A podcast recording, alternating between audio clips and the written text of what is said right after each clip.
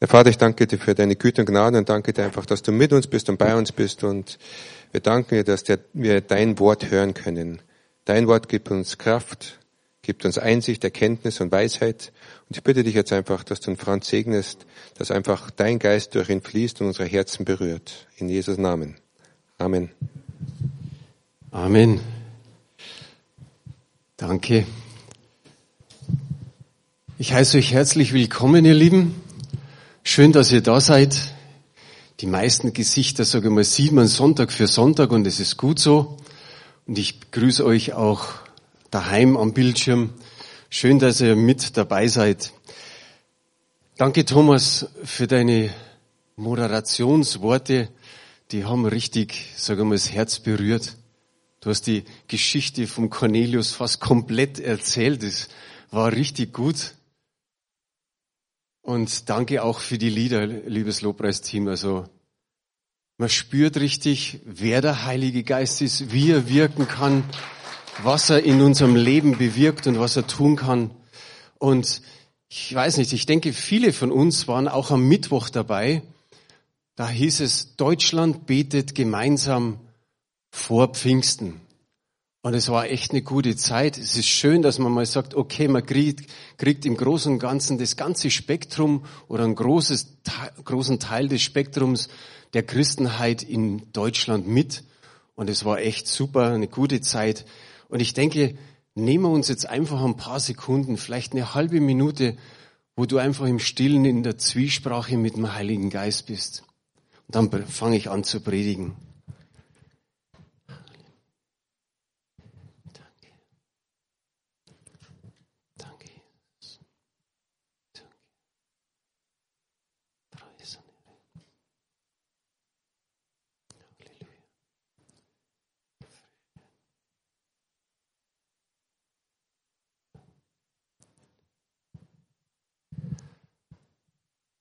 Es ist gut, dass es den Heiligen Geist gibt, oder? Schön, dass ihr da einen Amen dafür habt. Ich denke, viele Menschen können mit, mit Pfingsten und mit dem Heiligen Geist nichts anfangen. Das ist leider so. Man merkt es schon an Weihnachten, dass viele auch mit Weihnachten nichts mehr anfangen können. Da ist der Weihnachtsmann ganz hoch im Kurs und da geht es eigentlich nur noch um Geschenke. Ostern ist es ähnlich. Man bemalt Eier und man versteckt Nester und man redet vom Osterhasen. Und Pfingsten ist es ähnlich. Wer weiß schon noch, wer der Heilige Geist ist oder was er tut? Aber ich denke, wir, die wir Jesus Christus nachfolgen, wir wissen, dass der Heilige Geist schon ganz, ganz am Anfang gewirkt hat. Das ist so im zweiten Vers des Alten Testaments, sage jetzt einfach mal, heißt es, und der Geist Gottes tat was? Er schwebte oder brütete über den Wassern. Und dann kriegen wir tröpfchenweise, sage ich mal so, immer wieder mit, was der Heilige Geist im Alten Testament bis hin zu Pfingsten getan hat. Und oft war es so, dass er zu bestimmten Zeiten an bestimmten Orten auf bestimmte Menschen gefallen ist und dann ist was passiert. Da war der Bezalel da war Mose, da war Saul, Samuel, David, der Simson, der Gideon und man könnte sicherlich noch ein paar aufzählen. Die haben erlebt, auf einmal hieß es, der Heilige Geist kam über sie. Er geriet über sie, er erfüllte sie. Und auf einmal haben sie in dieser Kraft und in dieser Wirkungsart des Heiligen Geistes etwas bewirkt für das Volk Israel. Und es ist das Gute, dass wir das immer wieder so mal lesen können, aber wir wissen, es war eben nur tröpfchenweise. Und am Pfingsten war dann die Ausgießung des Heiligen Geistes und die Gläubigen durften etwas tun. Sie haben in anderen Sprachen gesprochen. Und da war, sage ich mal, ein paar Ausländer um sie herum. Und die haben gesagt, hey, wir hören sie in unseren Sprachen reden. Und von was haben sie gesprochen? Sie lobten Gott und sie sprachen von seinen großen und wunderbaren Zeichen, Wundern und Taten. Und wie es immer so ist, da sind Menschen begeistert, die sagen, hey, wieso reden die auf einmal in anderen Sprachen? Und die fanden es auch gut. Denn so konnten sie die Taten Gottes hören. Aber immer wieder mischt sich da so eine Gruppe mit Spöttern ein. Auch da war es so, da waren Spötter, die haben gesagt, ach, lass sie stehen, die sind voll von süßen Wein. Und es ist jetzt so meine Meinung, das könnte sein, dass der Paulus vielleicht da auch schon irgendwo in der Nähe war. Dass er vielleicht mit diesem Volk irgendwie rummarschiert ist und hat sich gedacht, okay, dieses merke ich mir mal, das kann in den Ephesern schreiben, wenn er gesagt hat, äh, lasst euch nicht vom Wein befüllen oder auffüllen oder betrunken machen, sondern lasst euch vom Heiligen Geist füllen. Gehen wir ein paar Wochen zurück von Pfingsten.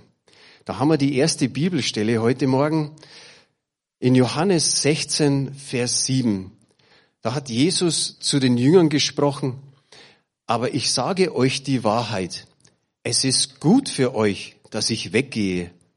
Denn wenn ich nicht weggehe, so wird der Helfer nicht zu euch kommen. Wenn ich aber hingegangen bin, werde ich ihn zu euch senden. Ihr gebt mir recht, wenn ich sage, Pfingsten wäre ganz anders passiert und auch das, was danach äh, noch passiert ist und gefolgt ist, wenn Jesus nicht gegangen wäre. So sagt er, es ist gut für euch, wenn ich weggehe. Ich habe mal alle gängigen Bibelübersetzungen durchgeschaut. Da gibt es eben hier dieses, es ist gut für euch, dass ich weggehe. Eine andere Übersetzung sagt, es ist besser für euch, dass ich weggehe. Andere Übersetzungen sagen, es ist förderlich oder sogar nützlich für euch. Und in einer habe ich gelesen, es ist zu eurem Wohl, dass ich gehe. Und dann kommt der Knüller. Eine habe ich noch gefunden. Es ist das Beste für euch, dass ich gehe, dass ich weggehe. Ein paar lachen schon. Ja, man, man, man fühlt sich oder wenn man sich hineinfühlt in die Jünger, wie ist es denen gegangen, als sie hören, es ist das Beste für euch, wenn ich weggehe? Ich glaube, am Anfang war einfach so eine gewisse Schockstarre. Vielleicht haben sie sich zu zwölf einfach nur angeschaut und haben sich gedacht, habe ich richtig gehört? Hat er das jetzt wirklich gesagt? Es ist das Beste, dass ich gehe? Weil er weiß, was da alles so gekommen ist. Drei Jahre sind sie mit ihm Schulter an Schulter gegangen. Jeden Schritt und Tritt sind sie mit ihm unterwegs gewesen. Jeden Handgriff, den er getan hat, haben sie gesehen. Jedes Wort, das er gesprochen hat, haben sie gehört. Vielleicht sogar jeden Gedanken konnten sie ihm vielleicht schon von den Lippen ablesen. Und so gute Zeit, die sie mit ihm hatten. Und auf einmal sagt er, es ist das Beste, wenn ich gehe. Jetzt schauen wir uns den zweiten Teil dieses Verses nochmal an. Da heißt es, sonst kommt der Helfer nicht zu euch. Auch da muss im Gedanken gekommen sein, was meint er jetzt damit? Ein Helfer? Gibt es denn eigentlich irgendwie einen Ersatz für Jesus?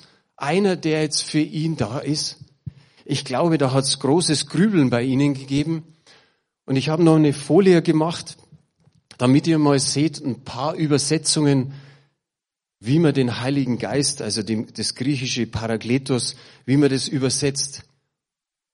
Beistand, Helfer, so wie wir es hier im Text gehabt haben. Dann Tröster ist die Luther-Übersetzung. In der Neues Leben Bibel steht Ratgeber.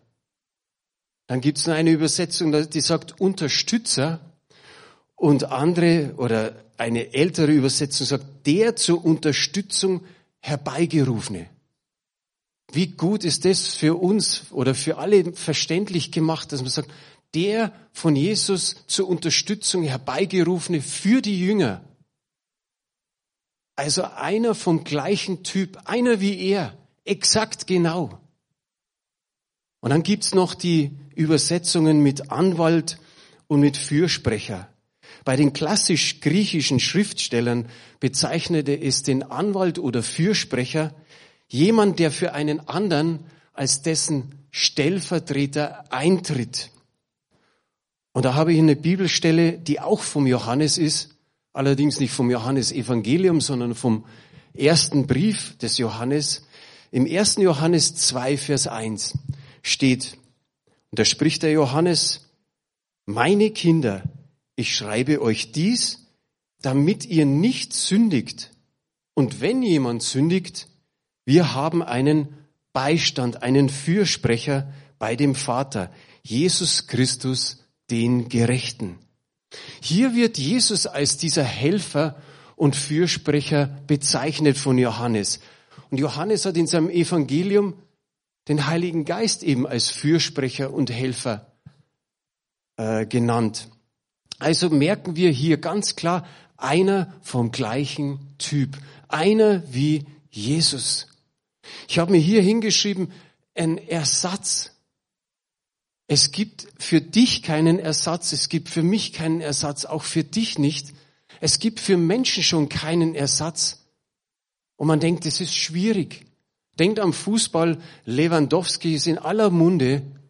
Und man sagt, wenn der ausgewechselt ist, für den gibt's keinen Ersatz.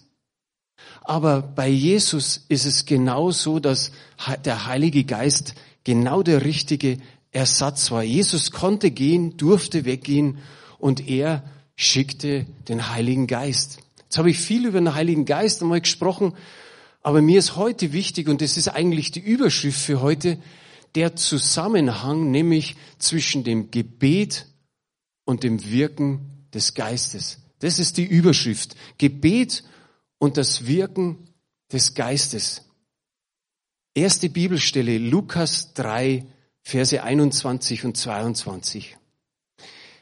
Es geschah aber, als das ganze Volk getauft wurde und Jesus getauft war und betete, dass der Himmel geöffnet wurde und der Heilige Geist in leiblicher Gestalt wie eine Taube auf ihn herabstieg. Und eine Stimme aus dem Himmel kam, Du bist mein geliebter Sohn, an dir habe ich Wohlgefallen gefunden. Geht's euch auch so? Wenn ich Bibel lese, überlese ich manchmal was. Und egal wie oft, dass ich sie gelesen habe, irgendwie kommt mir so der ein oder andere Vers vor, als hätte ich ihn noch nie so gelesen. Und mir ist echt oft passiert, dass ich das Betete überlesen habe, wo es heißt, Jesus getauft war und betete. Aber jetzt, wo wir bei diesem Thema sind, Gebet und das Wirken des Geistes, ist es mir nochmal so richtig in die, ja, ins Herz gestochen. Und ich habe mir gedacht, wie passt dieser Spruch dazu, wenn es heißt, wo ernsthaft gebetet wird, bekennt sich der Himmel dazu. Wo ernsthaft gebetet wird, bekennt sich der Himmel dazu und oft geschieht das in Verbindung mit dem Wirken des Heiligen Geistes. Ich glaube, ihr gebt mir recht, wenn ich sage, Jesus war ein Mann des Gebets. Er hat zu jeder möglichen Zeit gebetet. Ob das tief in der Nacht am helllichten Tag oder einfach in der Früh. Immer wieder hat er sich einfach von den Jüngern entfernt und ist irgendwo in die Stille gegangen. Er hatte Kontakt mit seinem himmlischen Vater und er war auch in dieser Abhängigkeit des Vaters. Er hat nur getan, was er ihn tun sah und was er, was er sprach.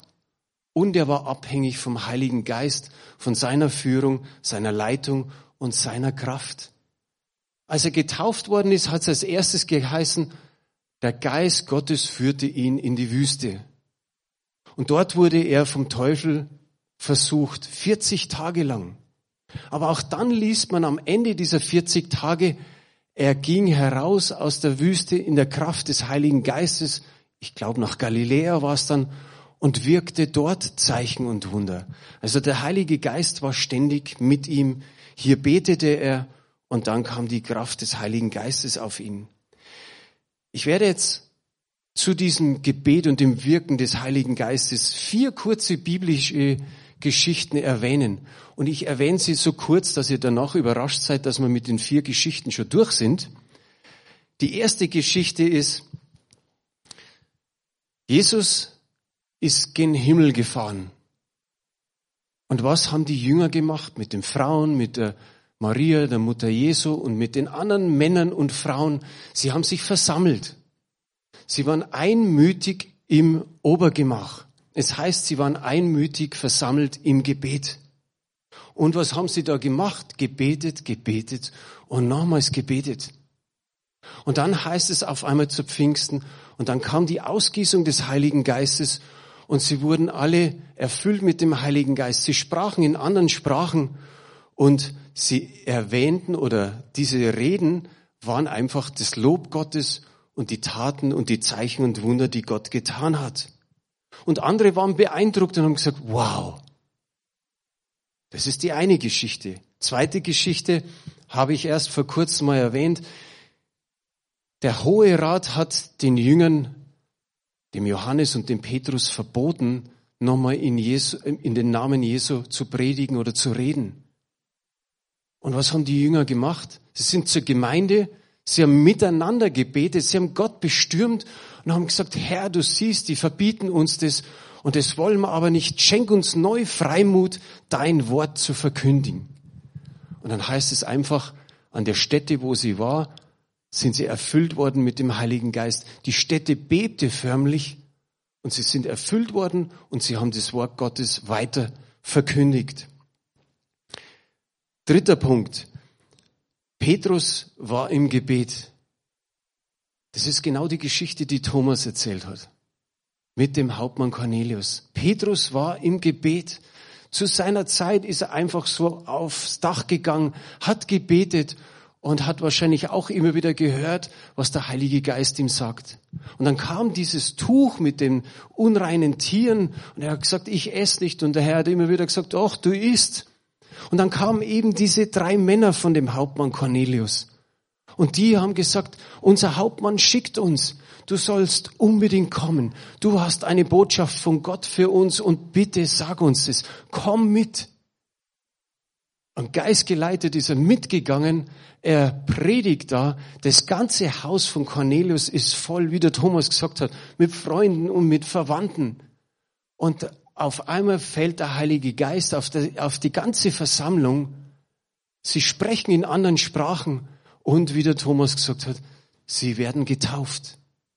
Hier war das Gebet und dann das Wirken des Geistes. Und geht's euch auch so? Manchmal beten wir immer so, was Gott tun sollte, wie er es genau machen sollte. Aber hier hat einfach der Petrus gebetet und ich sag mal, einfach hat Gott sich dazugestellt, hat gewirkt durch seinen Geist und dann sind Dinge passiert.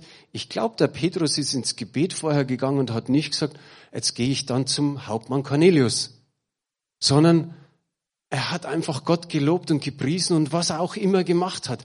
Aber das sind doch Überraschungen. Und so kann Gott uns in unserem Gebet auch immer wieder überraschen. Vierte Geschichte. Der Paulus, er hat seine Begegnung mit Jesus, die erste Begegnung. Und Paulus sagt einfach zu ihm, wer bist du?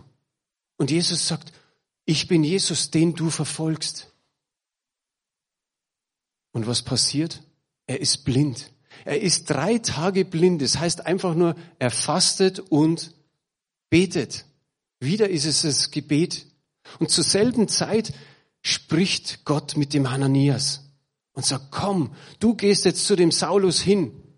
Und da sagt er, Herr, weißt du nicht? Und ich muss immer so schmunzeln, wenn ich die Stelle lese. Na klar wusste es der Herr. Aber er sagt, Herr, weißt du nicht, der verfolgt die Gemeinde.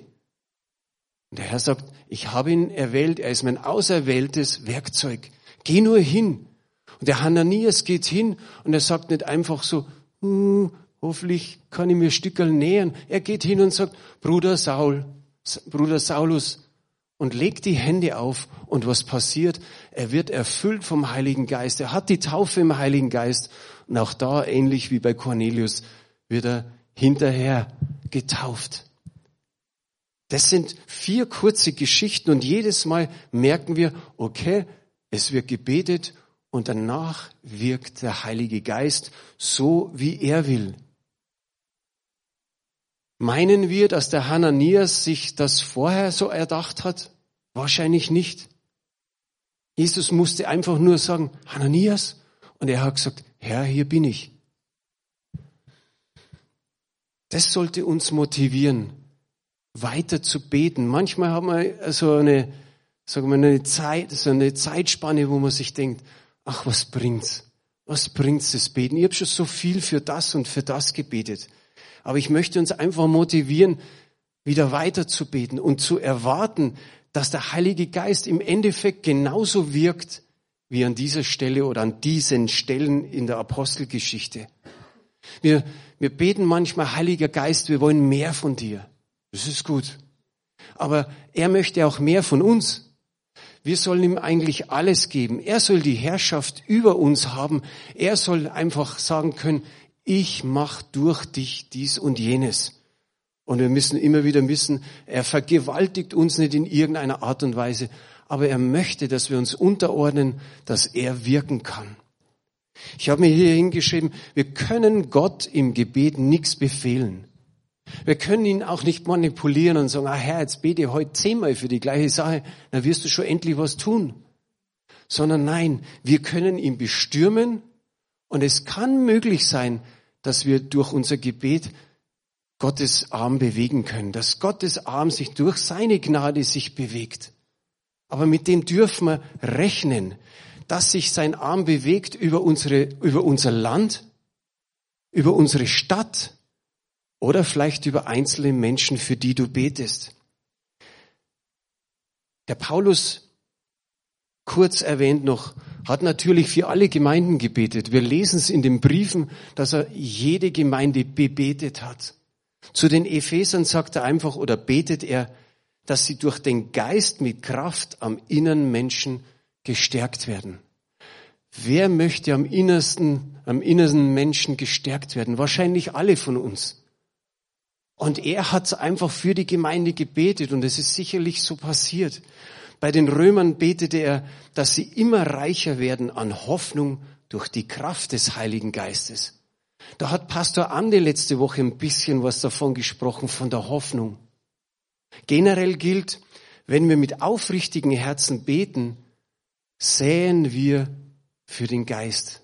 Wir säen für den Geist.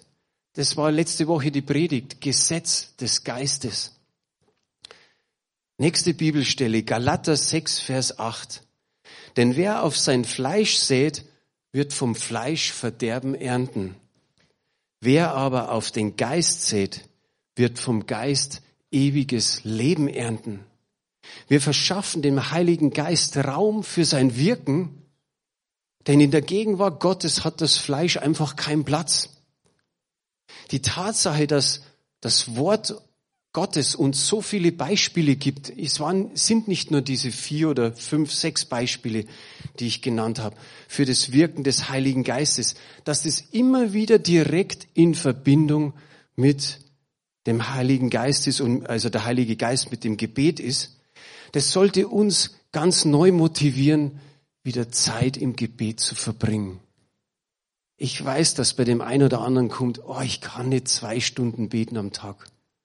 Musst du auch nicht. Es, es muss nicht, nicht jeden Tag die gleiche Zeit sein. Du musst auch nicht das gleiche Gebet sprechen.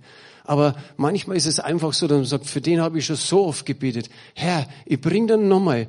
Ich, ich, ich bete jetzt gar nicht groß drum herum, sondern Herr, nochmal erinnere ich dich. Bitte tu was für ihn. Ich glaube, dass Gottes Arm sich bewegt. Ich habe drei Fragen an euch. Hast du schon einmal erlebt, dass Gott nach einer zeitintensiven Gebets besondere Kraft für deinen Alltag gibt und auch für deinen Dienst, den du vielleicht im Reich Gottes tust? Ist es jemandem passiert schon mal? Also mir ist es schon öfter passiert. Und ich sehe fast alle Hände oben, das ist gut. Hast du erlebt, dass der Heilige Geist dir Mut und Kraft schenkt, vor anderen Menschen Jesus zu bezeugen? Gibst du dem Heiligen Geist Zeit und Raum, dass du deine Gedanken, sagen wir mal, nochmal neu ausrichten und neu sortieren kannst im Gebet und im Bibellesen? Geht's dir auch so, dass man, wenn man liest, dass tausend Gedanken kommen, weil man denkt, was habe ich jetzt eigentlich gelesen? Legt da immer einen Stift und, und ein Blatt daneben, Schreib den Gedanken kurz auf und du kannst weiterlesen. Ich lese es oft laut, weil ich mir denke, dann bin ich konzentrierter. Aber es ist oft so, dass unsere Gedanken uns beschäftigen. Aber wir dürfen uns immer wieder ausrichten im Geist Gottes, dass er was tun kann. Ich habe mir hier hingeschrieben, der Heilige Geist erfüllte die, Glaub, äh, die Gläubigen. Sie waren voll des Glaubens, gefüllt mit dem Heiligen Geist und konnten dann dem Wirken Gottes einfach so mal beistehen. Sie waren wie so, so die, die ausgestreckten Arme, die Füße, die, die Sprachrohre für Gott.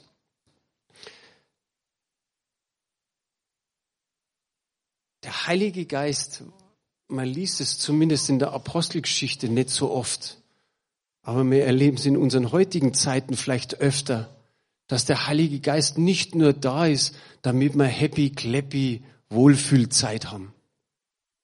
Ihr kennt alle das.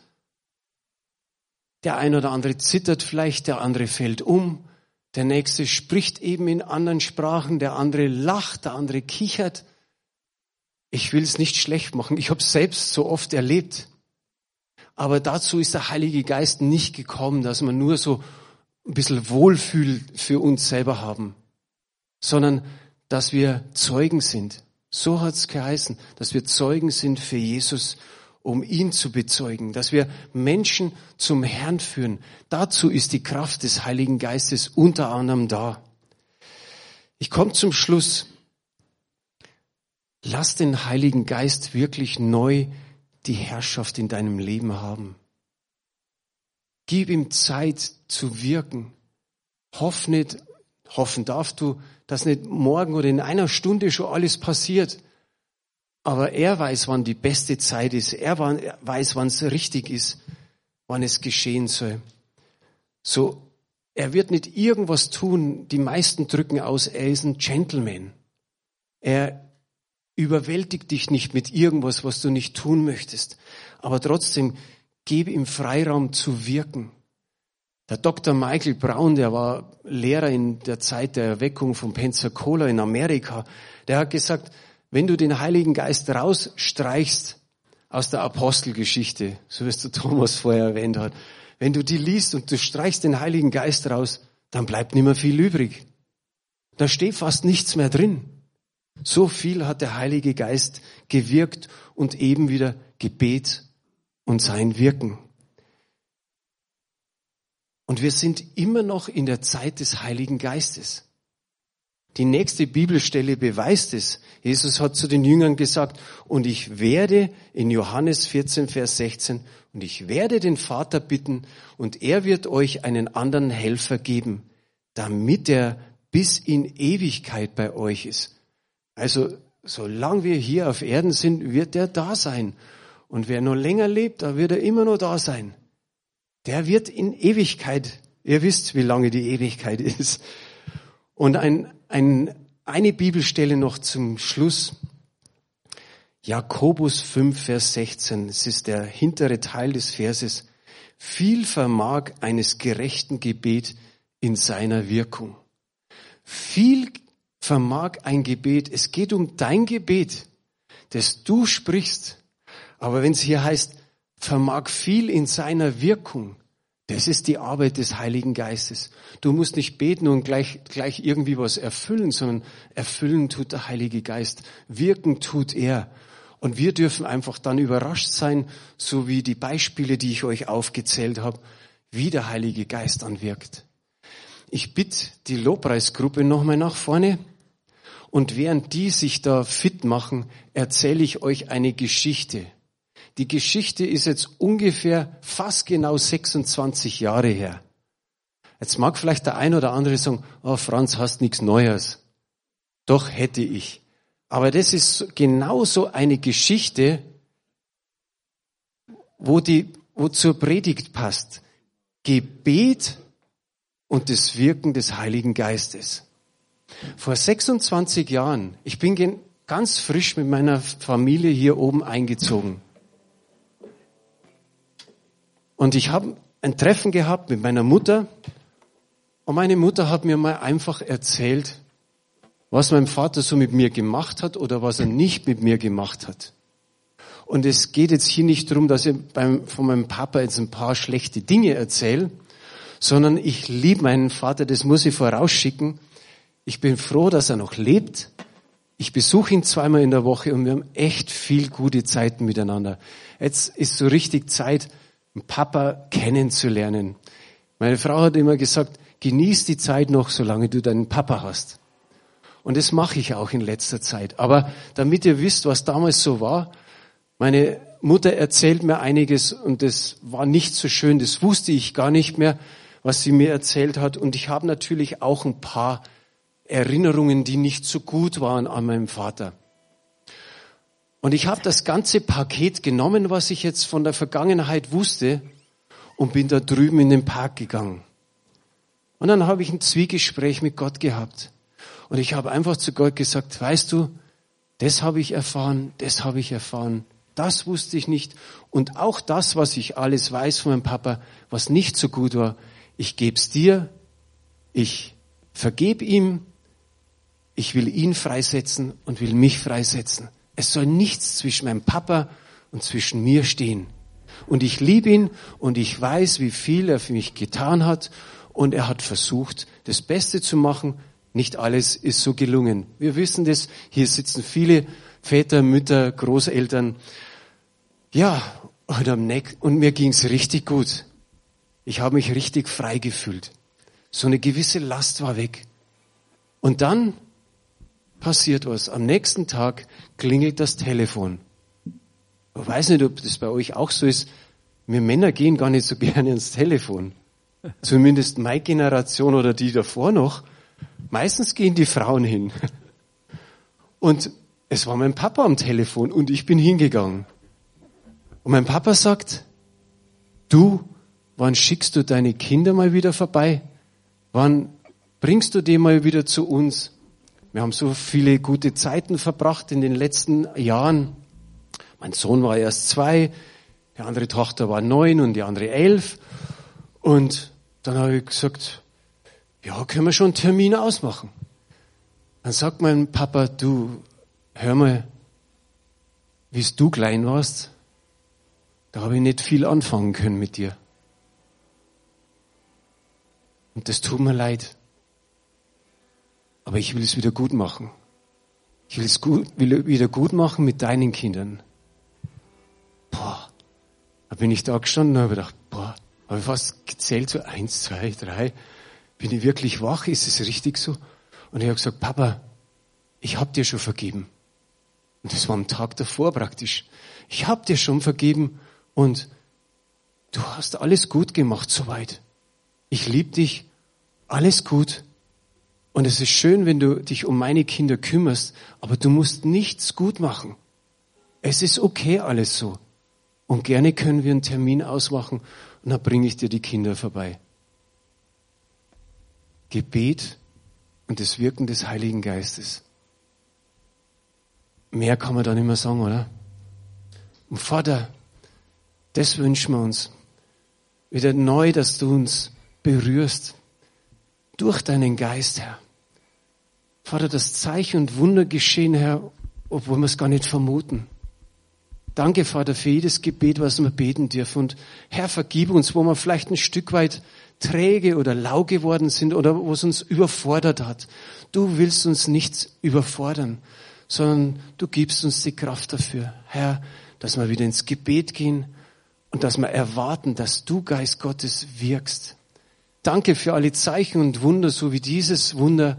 Danke auch für die biblischen Wunder und danke, Herr, dass du uns in der Zukunft noch viel Gemeinschaft schenken wirst mit dem Heiligen Geist. Heiliger Geist, dass du Vorrang hast, dass du Herrschaft hast über uns, dass du weiter uns leitest und führst, Herr, dass du uns neu erquickst, wo wir müde geworden sind, neu erfrischt, wo wir träge sind, Herr, und nochmal neu uns begießt, Herr. Nicht nur tröpfchenweise, sondern Herr, dass Ströme lebendigen Wassers zu uns fließen und von uns zu den Menschen hin. Danke, Vater, für alles, was du getan hast in unserem Leben. Danke, Jesus, dass du gesagt hast, du schickst den, Ersatz, den Tröster, den Helfer, den Beistand, den Fürsprecher. Danke, Herr, dass wir vieles erzählen können, was wir schon erlebt haben. Aber Vater, wir wollen jetzt nicht von der Vergangenheit reden, sondern wir sagen, Herr, wir freuen uns auch über die Zukunft. Du wirst wirken in Ewigkeit, so heißt es hier. Und wir preisen dich dafür. Herr, wir freuen uns darauf, über das neue Wirken. Danke, Vater, wenn wir jetzt einfach ein Lied oder zwei Lieder singen dürfen, Herr. Herr, wenn wir nochmal uns einfach öffnen für dich, Herr, dass du uns nochmal ganz neu berührst, Herr.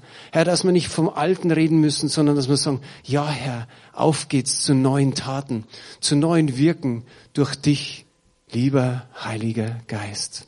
Amen. Amen.